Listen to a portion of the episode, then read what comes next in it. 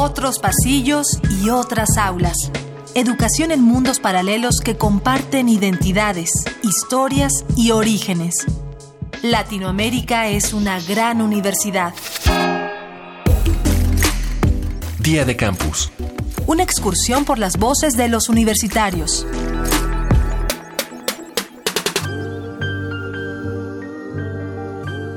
Basta abrir cualquier sitio de Internet de ofertas laborales para notar que existen ciertas profesiones que solo en muy rara ocasión aparecerán anunciadas. No debería ser una sorpresa para nadie. Cualquiera que haya elegido su carrera sopesó las opciones laborales que tendría al final de esta. En la mayoría de los casos, siempre se considera la docencia en nuestra especialidad como una opción factible para trabajar. Pero no todos pueden ni quieren enseñar. Algunos logran abrir su propio negocio, generar sus propios proyectos o explotar de formas diversas su preparación universitaria. En la actualidad, ¿consideras que este mercado laboral es lo justo para tu preparación? Mi nombre es Laura Zambrano, soy de Tunja, Boyacá y estudio ingeniería ambiental. Sí es justo eh, para el futuro, ya que pues actualmente no se toma muy en cuenta lo ambiental, más estamos empezando a tener conciencia de qué se podría hacer con el ambiente al futuro. Me llamo Juan Diego Caudillo, soy de la ciudad de Guanajuato, Guanajuato.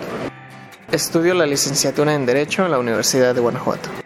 Considero que es lo justo y sin embargo siempre he tenido la idea de que uno mismo puede abrirse espacios en cualquier eh, mercado laboral. Mi nombre es Alan Rodrigo Pérez Reyes, tengo 20 años, estudio en UNAM la carrera de diseño gráfico.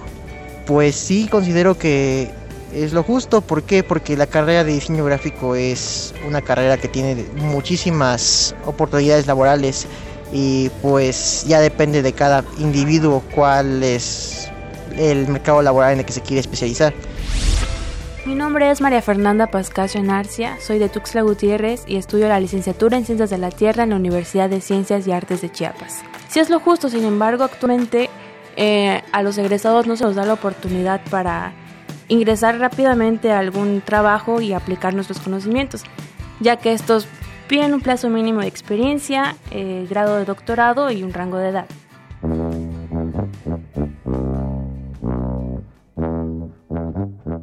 Uno de los tópicos más incómodos a tratar por los universitarios es la tesis. Para muchas carreras, el título se considera menos indispensable que para otras según el perfil de cada estudiante.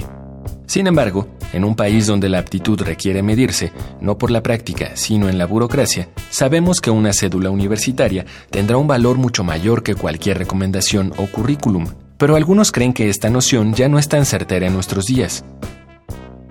En general, ¿qué tanta ventaja tiene un profesionista con título frente a uno que no lo tenga? Edith Pacheco Gómez Muñoz, doctora en Ciencias Sociales con especialidad en Estudios de Población por el Colegio de México. Con la encuesta de ocupación de nuestro país, al analizar las eh, remuneraciones promedio mensuales de los eh, universitarios, de los que alcanzaron la universidad y terminaron eh, su, su, carrera con un título, podemos encontrar situaciones que nos llevan a decir que eh, en realidad sí tiene una ventaja ser titulado. Alrededor, arriba del 20% de los ingresos pueden estar recibiendo un 20% más, pero algunos reciben en cierto tipo de carreras hasta un 50% más de eh, remuneración mensual. Mi nombre es Federico Beleco, soy del partido de Lanús, eh, Buenos Aires, Argentina. Soy estudiante de la Universidad Nacional de Avellaneda, de la licenciatura de Artes Audiovisuales. Considero que sí es lo justo, no considero justo que haya tanta oferta como lo hay de demanda para la inserción al mercado. Bueno, mi nombre es Miguel Ángel Díaz García, soy de Nicaragua, estudio en la Universidad Huracán Extensión Rosita.